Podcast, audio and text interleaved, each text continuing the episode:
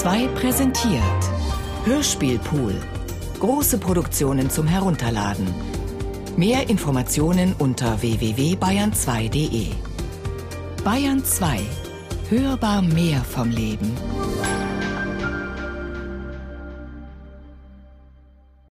Robert Musil Der Mann ohne Eigenschaften Remix Teil 20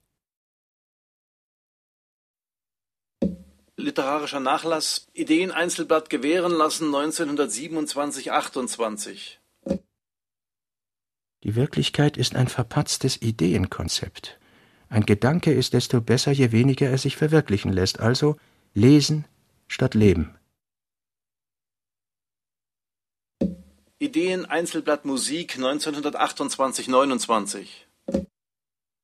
Die Welt ist nur als ästhetisches Phänomen zu rechtfertigen. Edeldadaismus. Kunst nur ein Fragment. Die Empfindungen nur ausgepresste Tropfen des Unausdrückbaren. Ideen Einzelblatt Schreiben 1927-28. Schreiben ist eine Verdoppelung der Wirklichkeit. Die Schreibenden haben nicht den Mut, sich für utopische Existenzen zu erklären. Sie nehmen ein Land Utopia an, in dem sie auf ihrem Platz wären. Sie nennen es Kultur, Nation und so weiter. Eine Utopie ist aber kein Ziel, sondern eine Richtung. Karl Corino Diesen Roman zusammenzufassen ist eine herkulische Aufgabe, nicht zuletzt deshalb, weil Robert Musil selber sagte, die Geschichte dieses Romans läuft darauf hinaus, dass nicht das erzählt wird, was ursprünglich erzählt werden sollte. Klar ist, dass Musil in seinen frühen Plänen zu Beginn der 20er Jahre vorhatte, einen Roman zu schreiben, in dem das letzte Jahr vor Ausbruch des Ersten Weltkriegs geschildert wird, nach dem Motto Alle Linien münden in den Krieg. Musils genialer Plot in das Jahr 1918 sollte das 70-jährige Regierungsjubiläum des Kaisers Franz Josef und das 30-jährige Jubiläum des Kaisers Wilhelm II. fallen und die Patrioten in beiden Reichen, die ja miteinander verbündet waren, die Bemühungen der Patrioten sollten darauf hinauslaufen, dieses Jahr möglichst glänzend zu gestalten. Da aber das Regierungsjubiläum Wilhelms II. vor das Franz Josefs gefallen wäre, kam man in Österreich auf die geniale Idee, ein ganzes Jahr, ein ganzes Jubiläumsjahr auszurufen. Und die geradezu blutige Ironie dieser Idee ist natürlich, dass alle wissen, dass ins Jahr 1918 der Zusammenbruch dieser zwei Reiche fällt dass Kaiser Franz Josef schon 1916 mitten in diesem Krieg gestorben war und dass Kaiser Wilhelm in ein schmähliches Exil getrieben wurde. Diese Parallelaktion sollte aber dem Autor Musil die Gelegenheit geben, eine große Anzahl von Figuren aufmarschieren zu lassen, anhand deren er das geistige, politische Spektrum dieser zu Ende gehenden Zeit vor dem Ersten Weltkrieg schildern wollte. Inka Mülderbach. Der Roman soll auf den Krieg zulaufen. Das steht von Anfang an fest. Aber er soll erzählen, dass der Ausbruch dieses Krieges nicht notwendig war. Und er möchte auch jetzt nicht Kausalitäten nachträglich gewissermaßen einführen, sondern wie kann man erzählen, dass etwas auch anders möglich gewesen wäre. Es gibt ja diese eine Stelle, wo Ulrich sich überlegt, wie die Weltgeschichte läuft, und da kommt eben dieser Satz, es steckt im Lauf der Weltgeschichte ein gewisser Sinn des sich Verlaufens und dann gibt es dafür Bilder. Und ein Bild ist das stille Postspiel. Der Wachmeister sagt, man soll durchgeben, Kompanie anhalten. Und wenn man beim 50. angekommen ist, der diesen Befehl Kompanie anhalten durchgegeben hat, dann kommt dabei raus, alle erschießen. Das ist Musis Beispiel. Ja? Und was da zwischendurch passiert, also wie diese Abweichungen, wie diese Variation passiert, das ist nicht rekonstruierbar. Jedenfalls hat es keine Intentionalität. Es gibt kein Subjekt, das diese Geschichte determiniert und die Geschichte hat kein Ziel. Notizen zur Korrektur 1930. Wenn man etwas denken kann, dann soll man es auch tun können. Seinesgleichen geschieht oder warum erfindet man nicht Geschichte? Geschichte entsteht aus den kleinen Ursachen, entsteht wie beim Befehl Weitersagen. Vielleicht sind wir auf dem Weg zum Ameisenstaat oder irgendeiner anderen unchristlichen Aufteilung der Leistungen. Gesetz der Geschichte gleich fortwursteln. Im Lauf der Geschichte liegt ein gewisses sich verlaufen. Warum erfindet man also nicht Geschichte? Warum mache ich nicht mein Leben, heißt das. Dieses Gefühl heute durchlöchert. Bedürfnis nach planmäßiger Lösung. Behauptung, dass auch das gewöhnliche Leben von utopischer Natur ist. Geschichte entsteht aller Welttheater aus der ideellen Routine. Josef Vogel, ich glaube schon, dass man den Mann ohne Eigenschaft in dieser Hinsicht als einen Roman einer sehr frühen, in Anführungszeichen, Posthistoire lesen kann. Der Roman handelt sehr viel vom Ende der Geschichte. Und Kakanien ist natürlich ein bestes Beispiel dafür, was es bedeutet, Geschichte durch Geschehen abgelöst zu haben. Geschichte ist in einen Trance eingetreten. Und ich glaube, dieses Tranceartige, diese Traumexistenz, die Österreich-Ungarn vorführt und die in verschiedenen Figuren, in unterschiedlichen Formen, in glückliche und in Albträume übersetzt wird, zeugen deutlich von einem Ende der Geschichte. Nicht zuletzt deswegen hat der Roman ja sozusagen auch ein totes Ende, ein totes Ende, das das Jenseits des Romans ist, nämlich der Beginn des Ersten Weltkriegs, wo etwas beginnt, was sich Geschichte nennt, indes sich diese Gesellschaft aber nicht eigentlich übersetzen kann. Dass der Erste Weltkrieg als historisches Ereignis Ereignis draußen gelassen wird, also als ein Ereignis, das datierbar ist, 1., 2. August, Kriegserklärungen etc., hat, glaube ich, seinen Grund darin, dass die Gesellschaft, die hier einen seltsamen Gesellschaftstanz aufführt, ein traumwandlerisches Gefüge ist in einer gewissen Weise. Dieser Erste Weltkrieg wird von dieser Gesellschaft nicht erreicht, kann nicht erreicht werden. Es kann nur als Bruch gedacht werden, als das Jenseits des Romans. Und deswegen die Parallelaktion, die sozusagen unter ahistorischen Bedingungen sowas versucht wie Geschichte in einem ganz emphatischen, in einem ganz großartigen Sinne zurückzugewinnen. Das heißt, im Sinne eines Ereignisses, das alle nochmal sozusagen in eine Bewegung schmilzt. Eine Revolution, ein Krieg etc. Aber ganz wichtig, der Roman selbst kennt Geschichte nur als Geschehen, das Geschehen nur als Anonymes und das anonyme Geschehen nur als eines, das sich im Grunde nicht mehr steuern lässt, das steuerungslos ist. Karl Corino. Also es gibt vielleicht eine abstrakte Formel, die Musil selber bei einem Interview 1926 mit Oskar Maurus Fontana, der ersten ausführlichen öffentlichen Äußerung zu seinem Roman, benutzt hat. Er sagte, er wolle Beiträge zur geistigen Bewältigung der Welt liefern. Das ist ein sozusagen unendliches Thema und hat dann eben auch zu diesem unendlichen Roman geführt. Es gibt natürlich das Problem der Eigenschaftslosigkeit. Was bedeutet ein Mann ohne Eigenschaften? Ein Mann ohne Eigenschaften ist, so eine der musischen Formeln, ein Mann ohne System in einer Welt ohne System. Er ist ein Mann, der über viele hervorragende, um nicht zu sagen über die besten Eigenschaften seiner Zeit verfügt, dem aber die Identifikation mit seinen Eigenschaften fehlt, solange er nicht die wahre Partnerin gefunden hat, sprich Agathe.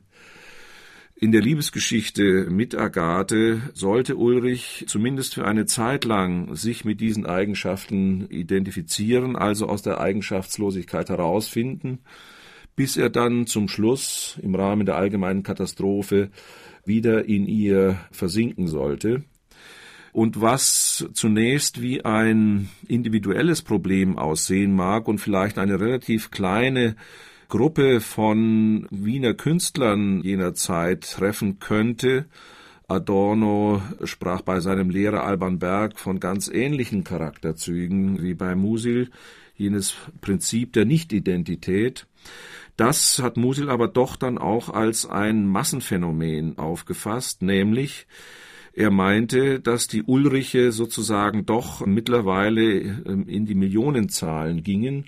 Ganz zum Schluss seines Lebens fragte er sich, ob die deutschen Truppen, die da in Russland einmarschiert wären, sozusagen nicht alle vom Fleisch und Blut seines Helden seien, so nach dem Motto, dem Deutschen muss man Ziele vorgeben, nur wenn er Ziele bekommt, bekommt er auch Eigenschaften.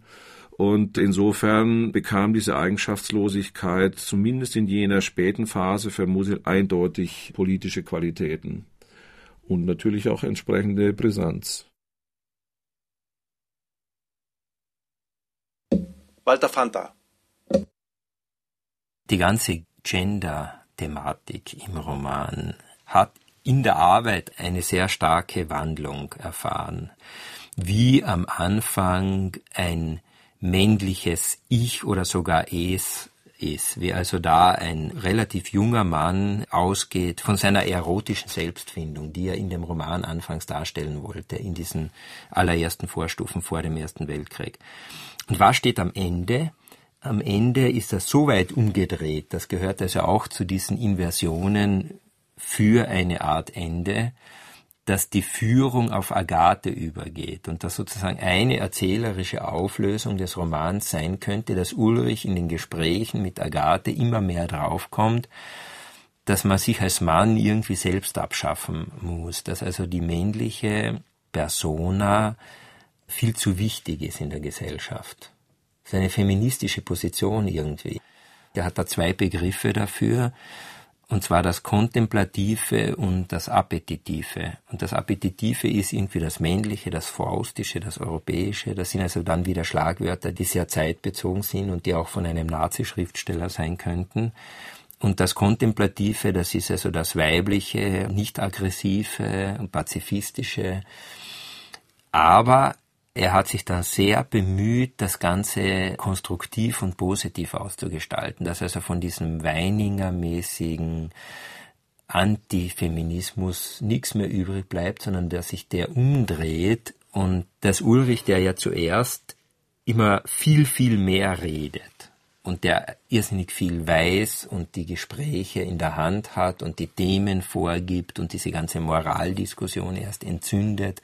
Und die Agathe erscheint ja dann irgendwie als die moralisch Unterbemittelte, die ja die größten Probleme hat, ihre Eheschwierigkeiten und so weiter vor ihrem Bruder überhaupt zu rechtfertigen und ziemlich in der Defensive ist anfangs. Und dass sich das aber dann langsam ändert und in den letzten Texten die Musil geschrieben hat, fällt dann eigentlich schon der Fokus mehr auf sie. In dem Kapitel Atemzüge eines Sommertags ist es ja sie, die das tausendjährige Reich träumt und dann aber eben sozusagen auch die Irrealität dieses tausendjährigen Reichs feststellt.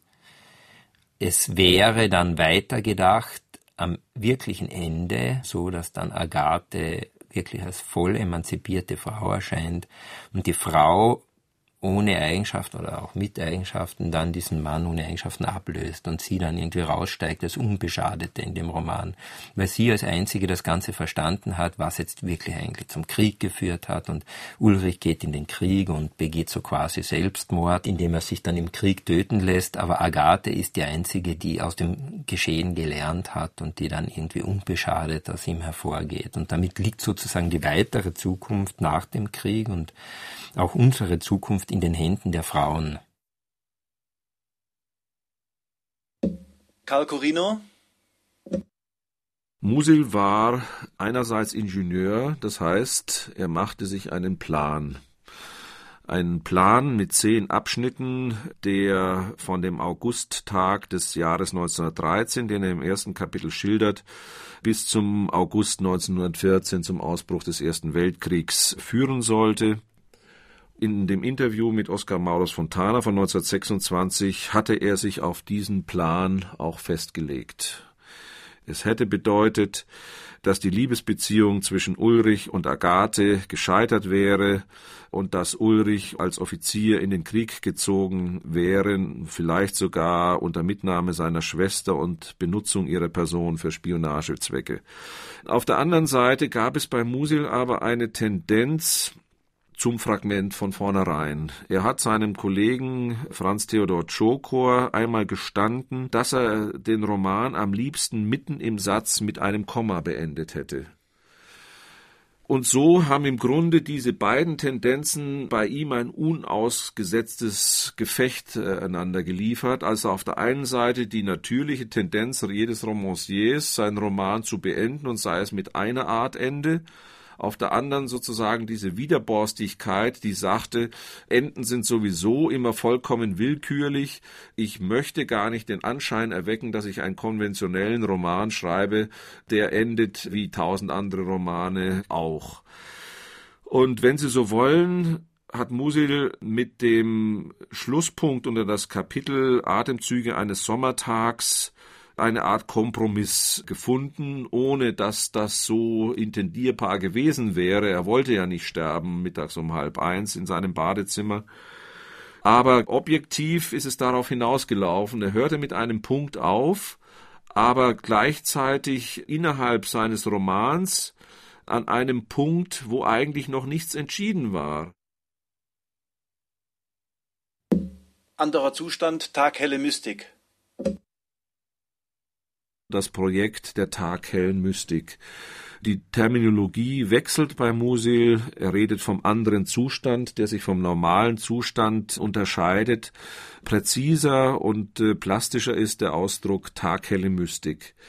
Das Schwergewicht liegt in diesem Falle natürlich auf dem Eigenschaftswort taghell denn es ging Musil darum zu zeigen, dass im 20. Jahrhundert eine dogmatisch geprägte Mystik, sei sie nun buddhistisch, islamisch oder christlich, nicht mehr zeitgemäß sei, sondern dass es darauf ankomme, von der Schleudermystik zu billigstem Preis und Lob, die sich bereitwillig jedem Dogma in die Arme wirft, eine Mystik zu etablieren, in der die rationale Kontrolle bis zum Äußersten getrieben werden sollte, gemäß der These Musils, dass das Geheimnis nur etwas taugt, wenn es auch der Präzisionsatmosphäre eines Ingenieurs standhält. Insofern ist noch das letzte Kapitel, an dem Musil gearbeitet hat, im Frühjahr 1942, kurz vor seinem Tod, Atemzüge eines Sommertags, der Versuch, diese taghelle Mystik Wort werden zu lassen. Roger Willemsen? Der andere Zustand ist ein ethisches Delirium. Also er ist das Freiwerden des reinen Guten. Der andere Zustand ist kein lebenspraktischer Zustand. Es ist kein Zustand, der sich in auf der einen Seite Rationalität übersetzen lässt, auf der anderen Seite in Naturbeherrschung und in der dritten Seite in praktische Maximen. Er ist ein rein kontemplativer, letztlich ein ästhetischer Zustand. Es gibt ihn in jedem Leben, das aufmerksam darauf ist. Es gibt ihn in unterschiedlichen Formen der Aneignung von Höherem, von Schau, wie Musil sagen würde. Also der andere Zustand ist der Zustand, in dem literarisches Sprechen erst entsteht, weil er klar macht, dass mit Kausalität, mit reiner Empirie, mit der Ordnung der Sprache, dem reinen Zustand produktiver Hervorbringung gar nicht beigekommen werden kann. Der andere Zustand ist eine Identität von Euphorie und Erkenntnis. Das zeichnet ihn aus. Es gibt in diesem Zustand nichts Verblendetes. Es gibt keine Täuschung. Es gibt keine Ausschließung von Wahrem, sondern er ist die Möglichkeit, Wahrheit zu empfinden im Augenblick des Glücks. Sexualität insgesamt ist eher ein Vehikel, das bis zu bestimmten Formen der mystischen Schau führen kann, aber nicht da, wo sie triebhafte Erlösung ist. Insofern wird Sexualität im Roman sogar überwunden. Auch nicht da, wo man sie in ein so psychoanalytisches Vokabelheft eintragen könnte, wie es durch den Begriff der Sublimierung angelegt ist, oder durch Kompensation oder so etwas, Termini, die Musil sehr fremd wären, sondern es ist eine Überwindung der Sexualität darin, dass sie sich wieder mal vom Stofflichen Anführungsstrichen löst. Also sie braucht letztlich das Physische nicht mehr. Sexualität wird im Roman so beschrieben, als sei sie zunächst eine Aneignung dessen, was brütend, dumpf und fleischlich ist und was sich gut beschlafen lässt aus der Perspektive Ulrichs. Was dann immer brandiger, immer ekstatischer, immer weggerückter wird durch Figuren wie Clarisse oder auch zum Teil durch Gerda und das schließlich überwunden wird im Inzest-Tabu, in dem zwei Dinge gegeneinander flirren. Auf der einen Seite der Reiz, ein Tabu überhaupt zu brechen, das Ulrich durchaus besitzt. Auf der anderen Seite aber die fleischliche Seite am Koitus als uninteressanteste zu erkennen. Also einen Orgasmus in zwei Liegestühlen nebeneinander, der ein Zustand wie nach einer ähm, Überdosis Ecstasy sein könnte. Das ist das, was Musil eigentlich als letzte Offenbarung anzubieten hat. Immer versehen mit dem Index von Glück und Erkenntnis.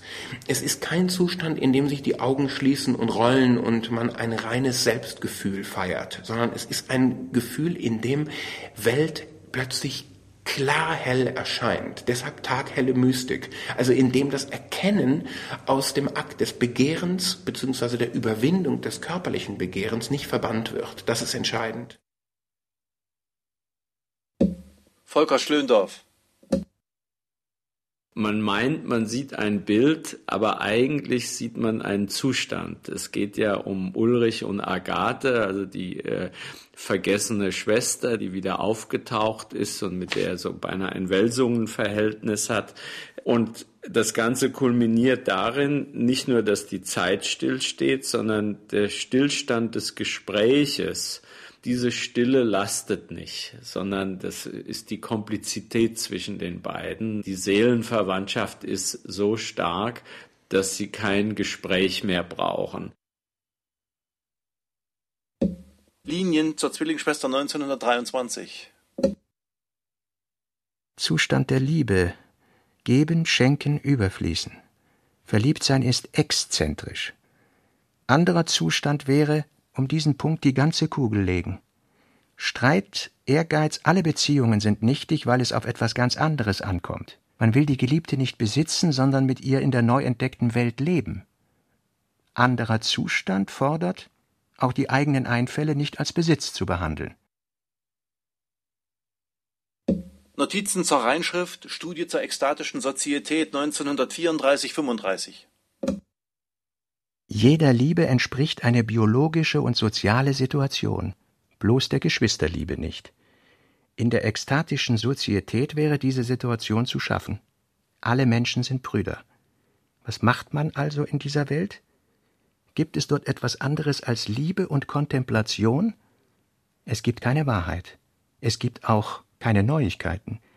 Eventuell, es gibt nicht Egoismus und Altruismus denkbar als mönchisches Dasein in einer Welt, die von anderen Verhaltensweisen bewegt und erhalten wird. Die Person verschwindet im Allgemeinen. Die Prädikate sind ohne Subjekt. Selbst die Sinneseindrücke verändern sich. Liebende gehören nicht einander. Wollust des Verschlungenwerdens. Selbst der Schmerz war Glück, heißt es. Man darf ergänzen, im Glück ist etwas Schmerzliches, Herbstliches, vielleicht der Schönheitshöhepunkt des Jahres, aber ohne Zeugungskraft. Was bedeutet es, dass man die Gefühle nicht unterscheiden kann? Im heftigsten Fühlen vergehen die Gefühle. Die Unterschiede bestehen nur für mittlere Grade. Im Hohen löst sich ohne Wahn die Welt der Gefühle auf. Gehört wohl nicht hierher. Auch überstarke Empfindungen verlieren ihre Bestimmtheit ebenso wie zu schwache. Auch zur Empfindung gehört also bloß eine Mittelbreite, Ähnlichkeit zwischen Denken und Weltwahrnehmung im anderen Zustand. Welt eines bestimmten Gefühls ist an und für sich eine ekstatische Welt, Führung des Realitätsverhaltens aufgegeben. Ein Zustand, dem kein Verhalten entspricht, ist ein ekstatischer. Was sollen wir tun? Nicht zu beantworten. Wenn der allgemeine Teil des Gefühls, das Fühlen, den konkret Triebhaften überwiegt, saugt die Leidenschaft das Ich auf Gibt es ein Gefühl, die Rede ist von Liebe ohne Grenzen, ekstatisch wäre, sich mit dem Unendlichen, Grenzenlosen, Göttlichen, Formlosen, dem All zu verbinden. Taghelle Mystik.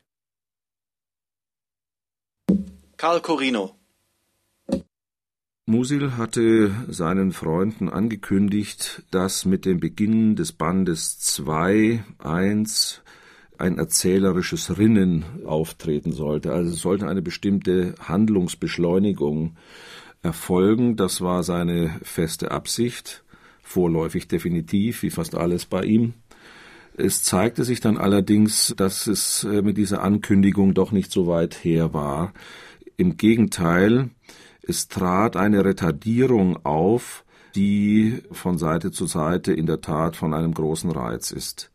Es zeigte sich, dass sein Interesse an der Parallelaktion in den Hintergrund zu treten drohte und dass die Beziehung zwischen Ulrich und Agathe immer wichtiger wurde, nach dem Sinne von Faust, sie ist mein einziges Begehren. Was also Faust über Helena sagt, das zitiert Musel in seinem Nachlass auch in Richtung Agathe von Seiten Ulrichs. Es ist offensichtlich, dass das Thema tausendjähriges Reich, Mystik, ihn immer mehr in seinen Bann schlug. Und da damals 1932 zur Zeit der Fertigstellung dieses Teilbandes 2.1 natürlich die Luft in Berlin, wo er sich aufhielt, geradezu schwirrte von Begriffen wie tausendjähriges Reich, drittes Reich, fühlte er sich gedrängt, doch relativ früh eine Erklärung zu geben, was es mit diesem Titel auf sich hatte. Und man tut wahrscheinlich doch am besten, wenn man jetzt mal eine kurze Passage daraus zitiert. Weißt du, gab Ulrich zur Antwort, dass wir in das tausendjährige Reich einziehen? Was ist das? fragt Agathe. Ulrich? Wir haben schon so viel von jener Liebe gesprochen, die nicht wie ein Bach zu einem Ziel fließt, sondern wie das Meer einen Zustand bildet.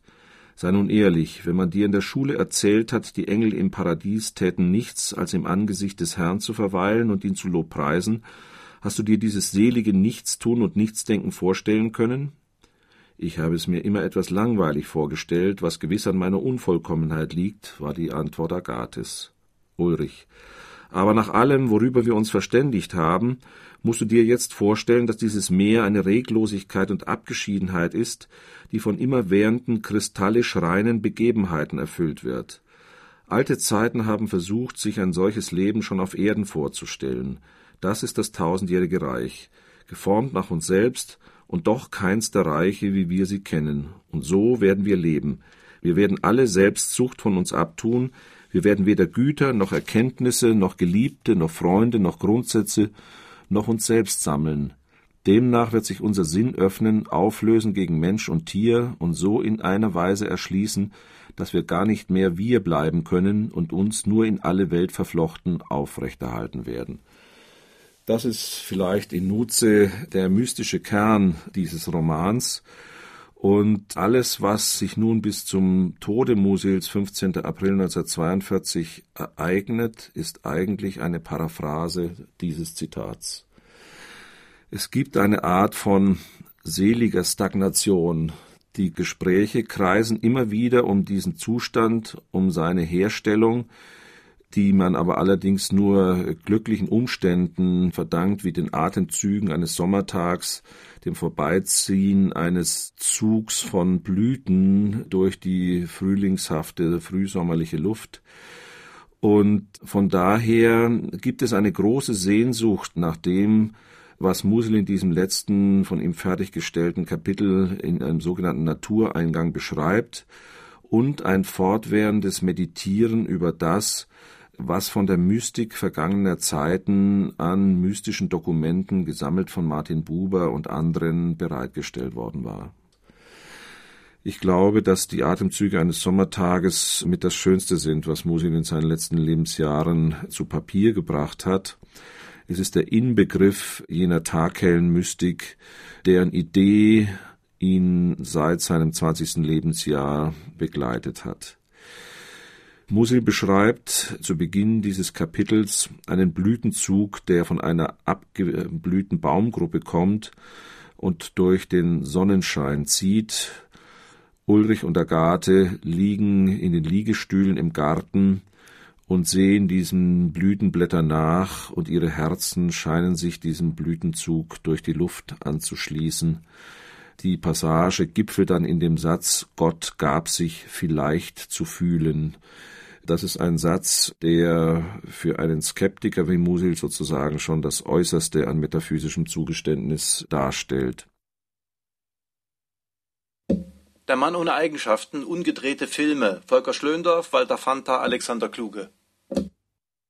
Es fängt im Grunde mit einer ganz konkreten Episode an, die man sogar sehr gut verfilmen könnte. Ein Mann auf der Straße kommt in einen Handel mit ein paar Rabauken, die wollen ihm vielleicht nur die Brieftasche stehlen oder haben ihn beleidigt. Er haut, die, die hauen zurück. Er liegt in der Gosse, eine Kutsche kommt vorbei, schöne Frau steigt aus, rettet ihn, bringt ihn nach Hause, fährt weg, bevor er sie um ihre Adresse hat fragen können und während er am nächsten Tag noch seine Wunden pflegt, klopft es an die Tür, unbekannte Frau erscheint, Film beginnt, in derselben Nacht noch wurde sie seine Geliebte. Dann hört es aber auch schon auf. Meine Verpflanzung des Mann ohne Eigenschaften in die Gegenwart in einem Spielfilm zeigt unsere heutige Gesellschaft am Vorabend eines Krieges, in den Europa durch die USA gezogen wird, genauso wie Österreich, Ungarn durch das Deutsche Reich in den Ersten Weltkrieg gezogen worden ist, obwohl es natürlich auch umgekehrt erscheinen mag, aber die diplomatiegeschichtlichen Forschungen zeigen doch, dass sozusagen die Entscheidung über Krieg und Frieden nicht in Wien, sondern in Berlin lagen im Jahr 1914.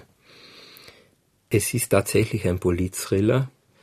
Es ist kein Actionfilm. Es spielt aber mit Motiven des Actionfilms, wenn es also um die Befreiung Moosbruckers geht, etwa aus der Anstalt und um den Tod Moosbruckers, weil der kommt ja ums Leben auch in dem Film.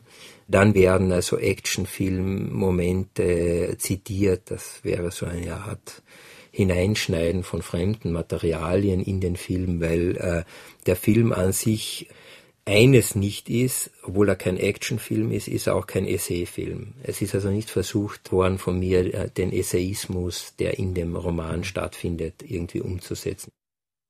Wenn man den Roman von Robert Musil je verfilmen wollte, dann kann ich mir das nur vorstellen, indem man zunächst einmal eine Reihe von Kurzfilmen entwickelt, die einzelne Momentaufnahmen wiedergeben. Eigentlich so ähnlich wie die Zauberflöte von Mozart. So ein Flohmarkt von Nummern. Mit lauter Unfug und mit lauter ganz herrlichen Schmuckstücken. Das heißt, es ist eine verrückte Oper, eine Klamottensammlung, also ein Flohmarkt des Geistes. Und gleichzeitig ist jede einzelne Szene in sich autonom und hat das Potenzial für ein Schmuckstück, für ein Kristall. Alexander Kluge im Gespräch mit Katharina Teichgräber. Atemzüge eines Sommertags. Die Sonne war unterdessen höher gestiegen. Die Stühle hatten sie wie gestrandete Boote in dem flachen Schatten beim Haus zurückgelassen und lagen auf einer Wiese im Garten unter der vollen Tiefe des Sommertags. Sie taten es schon eine ganze Weile, und obwohl die Umstände gewechselt hatten, kam es ihnen kaum als Veränderung zu Bewusstsein. Ja, eigentlich tat dies auch nicht der Stillstand des Gesprächs. Es war hängen geblieben, ohne einen Riss verspüren zu lassen. Ein geräuschloser Strom glanzlosen Blütenschnees schwebte, von einer abgeblühten Baumgruppe kommend, durch den Sonnenschein. Und der Atem, der ihn trug, war so sanft, dass sich kein Blatt regte. Kein Schatten fiel davon auf das Grün des Rasens. Aber dieses schien sich von innen zu verdunkeln wie ein Auge, die zärtlich und verschwenderisch vom jungen Sommer belaubten Bäume und Sträucher, die beiseite standen oder den Hintergrund bildeten, machten den Eindruck von fassungslosen Zuschauern, die in ihrer fröhlichen Tracht überrascht und gebannt an diesem Begräbniszug und Naturfest teilnahmen. Frühling und Herbst, Sprache und Schweigen der Natur, Lebens- und Todeszauber mischten sich in dem Bild, die Herzen schienen stillzustehen, aus der Brust genommen zu sein sich dem schweigenden Zug durch die Luft anzuschließen. Da ward mir das Herz aus der Brust genommen, hat ein Mystiker gesagt. Agathe erinnerte sich dessen. Diese Szene beschreibt etwas, was außerhalb der Zeit geschieht. Diese Zeit ist ewig. Wäre auch egal, wo das steht. In Erinnerung wäre sie ja. Diese Erinnerung löst sich ja nicht auf. In beiden möglicherweise ja. nicht. Und hebt sich aus der Realität hinaus und es bildet ein Paralleluniversum. Und die würden Sie jetzt wie verwenden? Die Empfindung hiervon wäre maßgebend gewesen für die ganzen folgenden Szenen. Das kann sein, dass ich diese Szene gar nicht abbilde, weil man es möglicherweise nicht abbilden kann mit der Hilfe der Kamera und in einem Kinoraum ja, wo Agathe und Ulrich gar nicht sind. Dann würde ich das Gefühl davon aber verwenden als Struktur, als Raster, ja, für die folgenden Szenen. Die handeln von DDR-Agenten. Was weiß ich, was ich da verfilmt hätte. Ich würde zwei Sachen äh, entwickeln. Ich würde anfangen, mit Ihnen mich zu unterhalten, so wie wir das ja hier auch tun. Ja. Weil ich glaube ja nicht daran, dass ich meine Ideen nur habe, sondern ich kann mich vortasten. Und äh, würde vielleicht in Gegenwart des Kameramanns, der auch noch was dazu sagt, jetzt zwei Möglichkeiten diskutieren. Die eine ist, dass ich eine solche Sommerszene, das kann aber auch ein Blick auf ein Spinnennetz sein, das kann auf eine Ecke im Wald, das kann auf einen Quadratmeter Bach der Blick sein. Und ich würde dies für jedes Jahr des Jahrhunderts, würde ich das versuchen zu wiederholen, einen Moment außerhalb der Zeitgeschichte. Einen unberührbaren Moment, also versiegelte Zeit. Bezogen auf ein Paar. Äh, ich könnte auch, einer hat etwas verloren, einer hat etwas gewonnen nehmen. Ich könnte genauso gut auf Hans im Glück ja, setzen, wie auf dieses Paar. Ich glaube ja nicht, dass zwischen Agathe und Ulrich die Liebesbeziehungen die Hauptsache sind. Aber dass man ein Jahrhundert, und das ist das, was Musil hier beruft, ja, ein Jahrhundert darstellt, indem man sozusagen etwas, was vergeht und was entsteht, gleichzeitig in einem einzigen Tag darstellt. Ja. Der Film heißt Menschen mit Auftrag. Und ein Mensch mit Auftrag ist was anderes als ein Mann ohne Eigenschaften. Denn äh, gewissermaßen Ulrich kann ja keinen Sattel tragen. Der würde sozusagen niemals Aufträge freiwillig annehmen. In dem Aggregatzustand, in dem er vor 1914 lebt. Jetzt stellen Sie sich mal vor, denselben Mann, äh, wenn der äh, eingezwängt wird in diese Männergesellschaft, die eine Fronttruppe ausmacht, in diesem Dreck, ja, in dieser Frustration, in den Gräben des Westens oder in den weiten Landstrichen des Ostens, wo er auch nicht hin will. Wenn Sie sagen, die Menschen ohne Eigenschaften, ist die eine, wenn Sie so wollen, eine glückliche Version des Menschen im 20. Jahrhundert, wenigstens in Mitteleuropa. Und das andere sind Menschen mit Auftrag. Menschen mit Auftrag finden Sie im Dritten Reich. Sie finden sie allerdings auch in einer brillanten Form, hoch ausgebildet, hoch motiviert und hoch in relativ perversen Tätigkeiten verstrickt, ja, im DDR-Geheimdienst. Also aus dem Mann ohne Eigenschaften wird jetzt ein Mensch mit Auftrag. Die verwandeln sich nicht ineinander, nein, nein. Während es den Mann ohne Eigenschaften gibt, gibt es den Menschen mit Auftrag. Das ist ein parallele Lebewesen. Das sind so wie Wasser und Eis und Gas drei Aggregatzustände sind, ja, von menschlichen Eigenschaften. So wird das nebeneinander existieren. Sie dächten, der Ulrich, wie er beschrieben ist, könnte den Aggregatzustand von Mann mit Auftrag annehmen. Ja. Und ist dann etwas sehr Riskantes. Diesen schweifenden, freien Geist, ist ja Freiheit in diesem ohne Eigenschaften enthalten nicht? Oder ein Wunsch nach Freiheit, Wunsch nach Offenheit. Er lebt in der Möglichkeitsform. Und dies ist etwas, wenn Sie äh, hier sozusagen den Ausbruch neuer Möglichkeiten haben, bei denen Sie an einer bestimmten Stelle des Kriegs, meinetwegen 1941, nicht wissen, wohin geht das Ganze. Sie können sich da verirren. Dann sind Sie plötzlich, gehören Sie mitten in eine Verbrecherhorde und sind ein effektiver Mensch, der Aufträge ausführen kann. Auf Zeit. Also wenn die Erdung fehlt. Ihm fehlt die, der Anker, die Verankerung. Ja? Mhm. Nicht? Also er fällt in kein Netz. Der Mensch wie ein Geschoss. Und das heißt, die Willenskräfte nehmen Eigenwilligkeit an. Und da können Sie nicht sagen, dass der Mensch in Ruhestand in einem schönen Sommertag derselbe ist wie an diesem Dezember 1941, ja, wo er sich verirrte und plötzlich Täter wird. Ich würde sagen, der Mann ohne Eigenschaften als Täter ist höchst gefährlich. Damit sage ich nicht, dass irgendeine andere Menschentypik so viel wesentlich ungefährlicher ist. Aber ein bäuerlicher Mensch ist deutlich gebremster und kommt nicht so sehr auf eigene Ideen in solcher Situation. Das einzige Bestimmte ist hier der Zerrwinkel, der Zerrspiegel, der entsteht, wenn eine Abteilung im Ministerium des Innern, Ministerium für Staatssicherheit der DDR, ja, die für die Bundesrepublik zuständig ist, wenn die versucht, Wirklichkeit zu erfassen. Das ist in sich schräg und falsch. Und mit diesem Zerspiegel, in dem aber viel Intensität steckt, noch immer Quanten von internationalistischer Perspektive stecken, sozusagen gesammelte Irrtümer eines ganzen Jahrhunderts stecken da drin, so wie bei Andersen der Teufel die Menschenaugen mit Splittern versieht, sodass sie nur irren können. Das ist etwa der Mensch mit Auftrag. Und in, in diesem Film. Da kommen jetzt lauter Möglichkeiten vor, die diesen Agenten ja entgehen. Aber konkret auf den Roman bezogen ist nur diese eine Szene. nur diese Drehbuch eine Szene.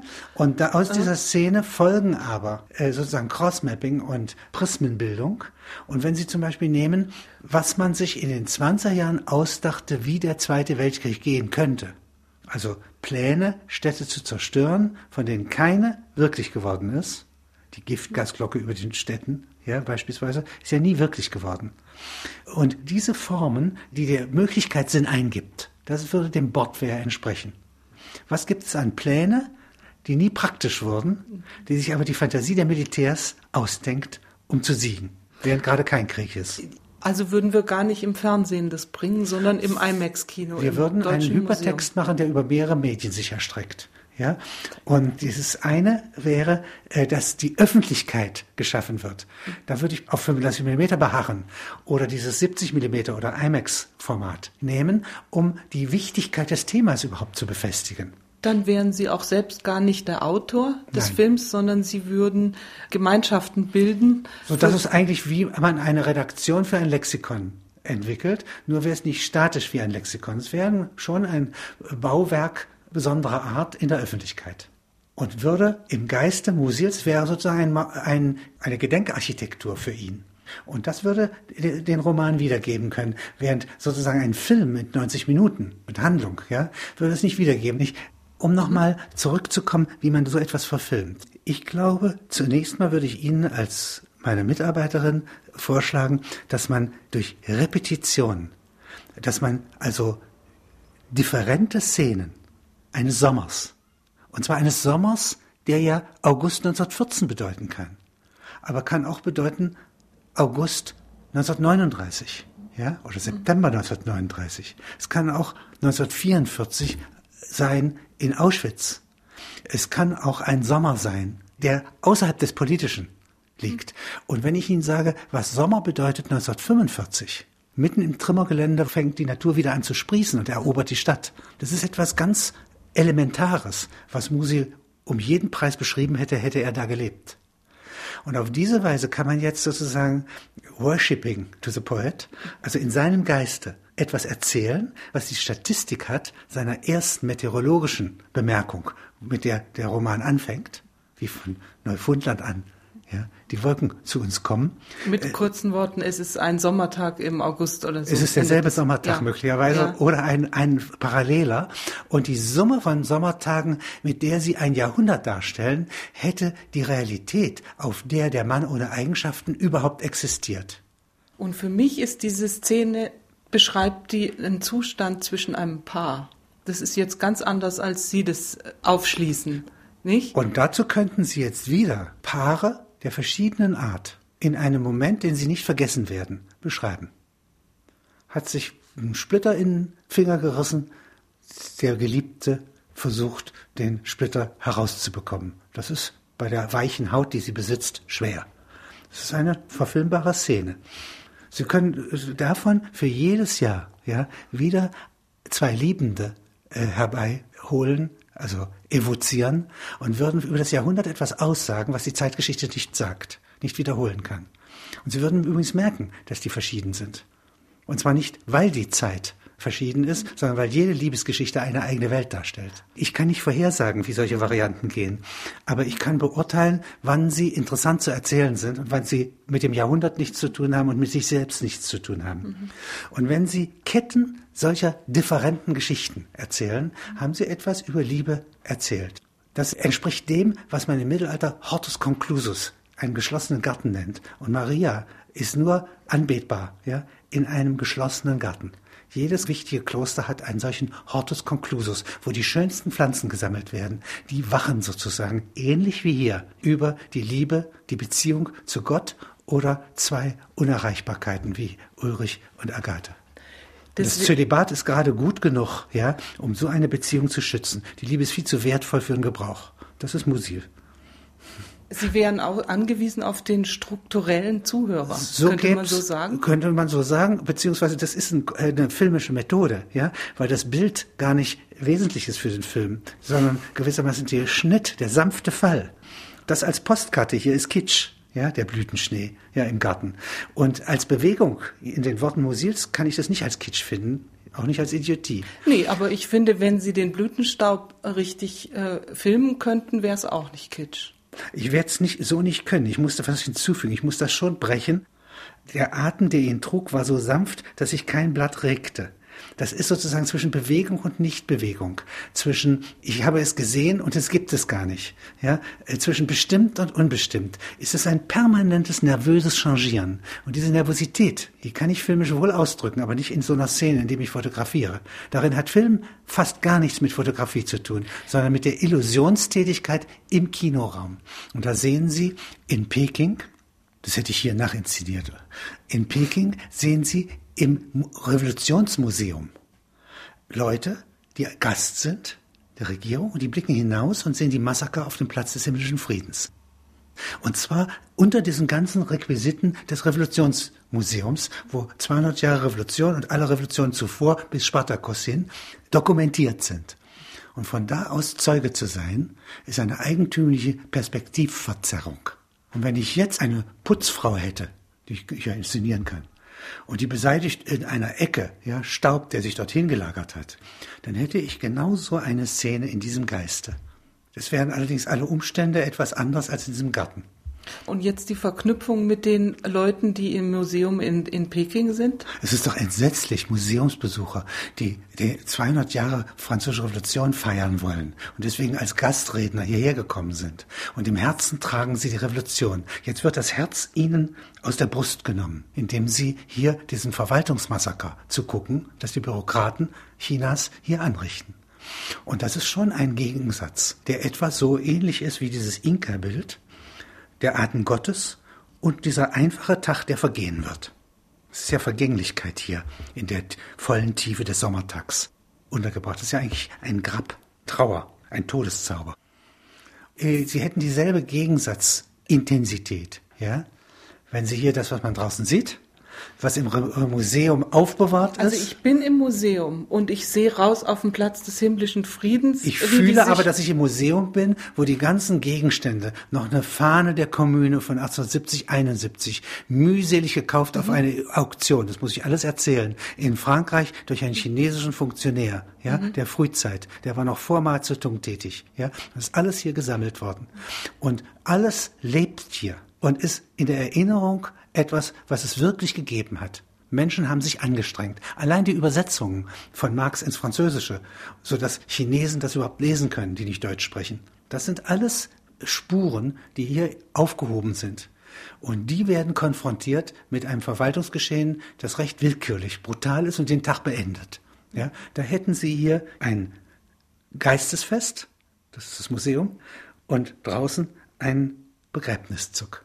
200 Jahre Französische Revolution werden zu Grabe getragen. Ja? Wie reagieren die, die Leute, die Betrachter? Die werden unterschiedlich reagieren. Der eine wird sich eine Sprachregelung denken. Wie kann er das erklären, wenn er nach Hause kommt? Und der andere wird, dem wird's Herz zerreißen.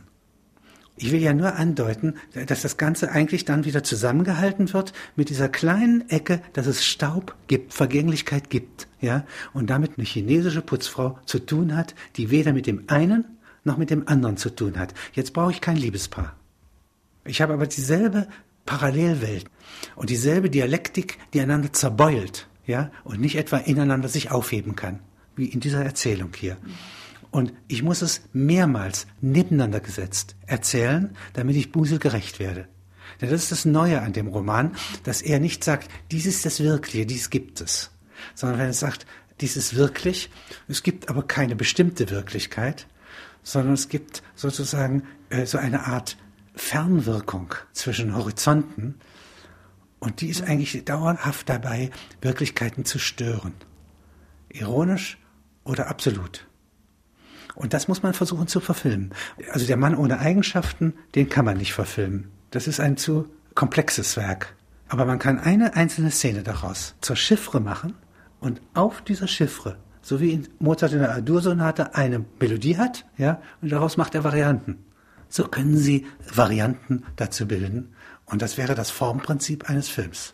Es gibt auch die Stelle, wo Ulrich mal sagt, es empörte ihn, der Geschichte zum Stoff dienen zu sollen. Es geht wohl Ihnen auch um die Vermeidung dessen, das zu Stoff zu machen. Autonomie. Ja, das heißt, alles Einzelne ist autonom und muss für sich beobachtbar sein. Und da, von autonomen Beobachtungen wimmelt es fast gegen die Absicht des Autors bei Musil. Und das sozusagen wäre das Empathische, warum ich das so schön fände, wenn man darüber hätte einen Film machen können.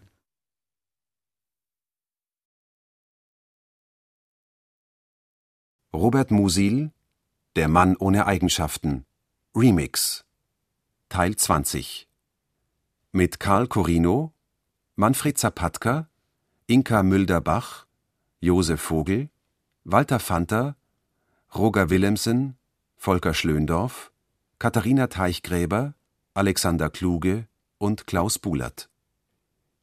Regieassistenz Martin Trauner. Ton und Technik Hans Scheck, Wilfried Hauer, Susanne Herzig und Angelika Haller. Redaktionelle Mitarbeit Thomas Kretschmer und Annegret Arnold. Wissenschaftliche Beratung Walter Fanter. Konzept und Skript Katharina Agathos und Herbert Kapfer. Skript und Regie Klaus Bulert. Produktion Bayerischer Rundfunk 2004